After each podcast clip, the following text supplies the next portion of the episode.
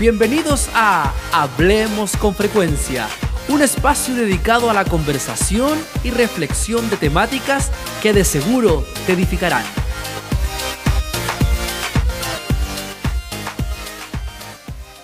Saludamos a todos nuestros amigos. Eh, estamos muy contentos, ¿cierto? De nuevamente estar grabando un nuevo podcast, ¿cierto? Y creo que hoy en día la situación lo amerita. ¿Cierto? Amerita que nos detengamos un poco a reflexionar, especialmente en torno a lo que está pasando, ¿cierto? A nivel mundial con este famoso coronavirus. Y bueno, eh, me he propuesto grabar este podcast en, en nuestro canal de Hablemos con Frecuencia y espero, ¿cierto?, ser de bendición para cada uno de ustedes en lo que vamos a estar compartiendo. El título de este podcast es Coronavirus ¿Qué separación estás experimentando? Es una pregunta. Y está basado en el pasaje de Romanos capítulo 8, ahí en el versículo 35, en donde Pablo escribe y expresa estas palabras que dicen así, ¿quién nos separará del amor de Cristo? ¿Tribulación o angustia? ¿O persecución o hambre? ¿O desnudez? ¿O peligro o espada? Pues bien, Hace algunos días atrás leía un artículo del periódico El Mostrador, ya un periódico chileno, y este periódico eh, hablaba, ¿cierto? O se presentaba un, un artículo sobre cómo es importante conocer y analizar la historia de diversas pandemias. No solo para comprender nuestro presente, sino también para mirar ¿cierto? Un futuro con mayor esperanza. En este contexto es impresionante darse cuenta que las pandemias han acompañado al ser humano desde los inicios de su historia. Y esto ha significado un impacto tremendo en cuanto a los progresos del hombre, por ejemplo, en la ciencia, en la medicina, en la tecnología e incluso, aunque no lo imaginemos, en el arte y en la arquitectura. Es interesante plantearlo, pero para el ser humano, ¿cierto? Parece ser que las dificultades siempre han significado eh, ser una fuente importante de logros y de desarrollos que han, han generado perdón, una evolución y un avance para la civilización. Actualmente, este coronavirus, o también llamado COVID-19, es la pandemia que ha acaparado todas las miradas del mundo en este año 2020. Lo que comenzó, cierto, siendo una epidemia en una región de China, terminó siendo una pandemia de preocupación y urgencia sanitaria a nivel mundial. Es increíble, ¿cierto?, prender el televisor, observar escenas, ¿cierto?, del mundo entero, de lo que está ocurriendo en el mundo entero, y salir de tu casa y darse cuenta que el escenario es el mismo. Y que cada vez más, ¿cierto?, resuena esa conocida frase que dice, la realidad supera la ficción. Del virus como tal, podríamos decir bastante, y tal vez con conocimiento de causa, por ser un funcionario de la salud. ¿cierto? Actualmente estoy trabajando en el Hospital Carlos Van Buren, uno de los principales hospitales de acá de la ciudad de Valparaíso.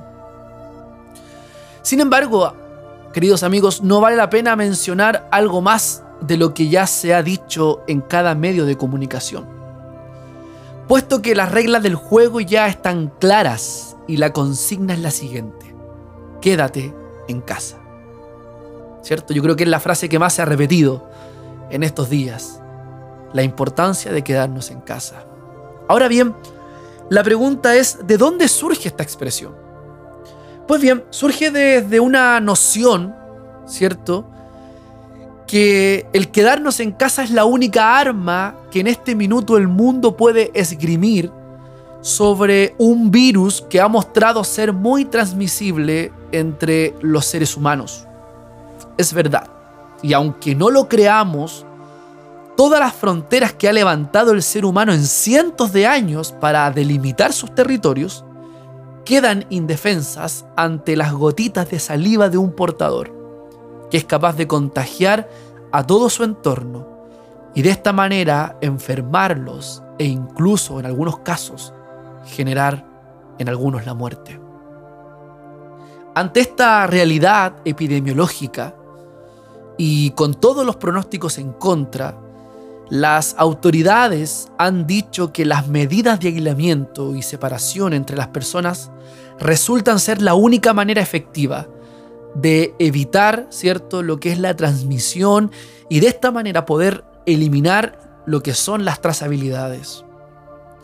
Sin lugar a dudas que la actual contingencia sanitaria ha provocado múltiples sensaciones en la población. Y es cosa de que yo ahora te pregunte si tú estás escuchando cuál es la sensación que ha provocado, ¿cierto? Este coronavirus. Hemos visto debates acalorados, opiniones divergentes de todos los frentes y pánicos exagerados frente, ¿cierto?, a la mirada apocalíptica de lo que está ocurriendo.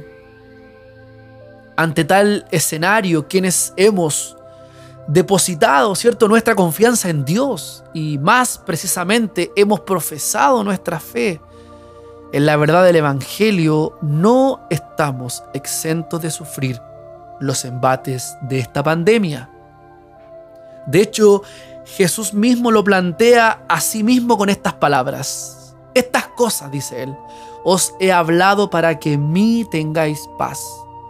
En el mundo tendréis aflicción, pero confiad, yo he vencido al mundo.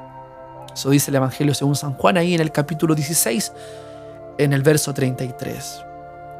Los tiempos difíciles, queridos amigos, son más que una prueba a nuestra espiritualidad. No son más que una prueba a nuestra espiritualidad y, a esta capacidad, ¿cierto?, de dar respuesta y testimonio hacia nuestros entornos de confianza, y de hallar un descanso pleno en la perfecta voluntad de nuestro Dios. Parece irónico plantearlo, pero si solo nos quedamos con la pregunta del apóstol, ¿quién nos separará? Mire, si hiciéramos solamente ese ejercicio de, de quedarnos solamente con esa primera parte de la pregunta, ¿quién nos separará? Pensemos. Ante este actual panorama que estamos viviendo, diríamos que este virus nos ha logrado separar. Sin embargo, la pregunta del apóstol apunta hacia una realidad más profunda en nuestras vidas. Una que trasciende las separaciones físicas que hemos experimentado con nuestros entornos, con nuestra familia, con nuestros amigos. La pregunta prosigue, ¿cierto? Y nos desafía a una respuesta que resulta ser trascendental en nuestra experiencia espiritual con Cristo sobre quién finalmente podría separarnos de su amor. Para poder dimensionar lo que el apóstol nos plantea, es importante, ¿cierto?, situarnos en el contexto de lo que Pablo está escribiendo en el capítulo 8 de Romanos. Es importante eso, no sacar el texto en su contexto. E incluso aún más debiésemos situarnos en el contexto de la carta completa de Romanos, que expone, ¿cierto?, esta carta la revelación de la justicia de Dios y la expresión de la gracia de Jesucristo como la única fuente de nuestra salvación. En este contexto existe una garantía gloriosa. Existe una garantía gloriosa para los hijos de Dios en cuanto a vivir confiados en la seguridad de su salvación. Pues aunque ocurran diversas circunstancias y situaciones difíciles, tenemos que saber que estamos cimentados en la roca, que es Cristo. Y ante ello no hay nada ni nadie que nos pueda arrebatar de su mano. Amén. Qué triste, qué, triste y qué desilusionante a la vez sería para nosotros como creyentes tener que experimentar una actitud de desesperanza, de pánico y colapso emocional como perdiendo de vista, ¿cierto? Las promesas de Dios para nosotros. Vivir confiadamente y que, y que esta sea una experiencia real en nuestras vidas nos debe invitar a tener varias conductas, ¿cierto? Importantes en esta contingencia sanitaria.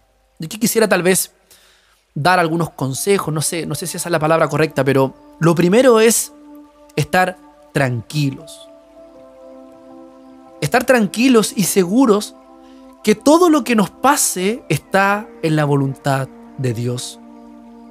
Así lo plantea el mismo apóstol Pablo al escribir estas palabras cuando dice, pues si vivimos, para el Señor vivimos, y si morimos, para el Señor morimos.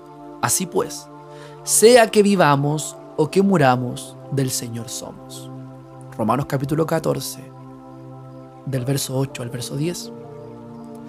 En segundo lugar, la tranquilidad a la que nos llama el apóstol debe despertar en nosotros necesariamente una actitud de prudencia y sabiduría que sea de testimonio para nuestros entornos. Y aquí me quisiera detener un momento. Creo que no hemos sido de testimonio para, para nuestro país, en que nuestras autoridades se estén quejando, ¿cierto?, de que comunidades evangélicas cristianas a pesar de un decreto, ¿cierto? Eh, se hayan insistido en reunirse. Yo creo que no es la prudencia que debiésemos mostrar y no es el testimonio que tenemos que mostrar. Lo anterior es una demanda tremenda. Y el escritor a los Efesios plantea y dice, mirad, pues, con diligencia cómo andéis no como necios, sino como sabios, aprovechando bien el tiempo, porque los días son malos. Efesios capítulo 5, en el verso 15 y 16. Es una demanda tremenda, amados, queridos amigos, para ser diligentes sobre cómo debemos andar. Lo que significaría, cierto, en nuestro contexto, sujetarnos a las instrucciones de nuestras autoridades tomar todas las medidas de resguardo en cuanto dependa de nosotros para evitar que esta pandemia continúe propagándose. En estos tiempos difíciles, hemos tenido que experimentar la separación con nuestros seres queridos. Hace algunos días atrás experimentaba eso, ¿cierto?, en, carne propia, de no poder abrazar a mis padres. Sin embargo, puede ser que la separación que estás viviendo no sea solamente física, sino también emocional y espiritual. Entonces la pregunta que yo quisiera hacerte a través de este podcast es, ¿qué separación estás experimentando? Sin lugar a dudas, no experimentar la separación del amor de Dios pese a las circunstancias que podamos vivir, nos va a permitir estar seguros, confiados y diligentes ante las múltiples circunstancias que Dios permita que vivamos. De esta manera, queridos amigos, Dios nos va a permitir y nos va a conceder ser de bendición a nuestro prójimo y de esta manera compartir del Evangelio a otros. Muchas gracias te invitamos a que sigas conectado con nosotros a través de nuestras plataformas digitales, nuestra página web www.frecuenciadedios.cl y nuestras redes sociales, Facebook, Instagram y YouTube.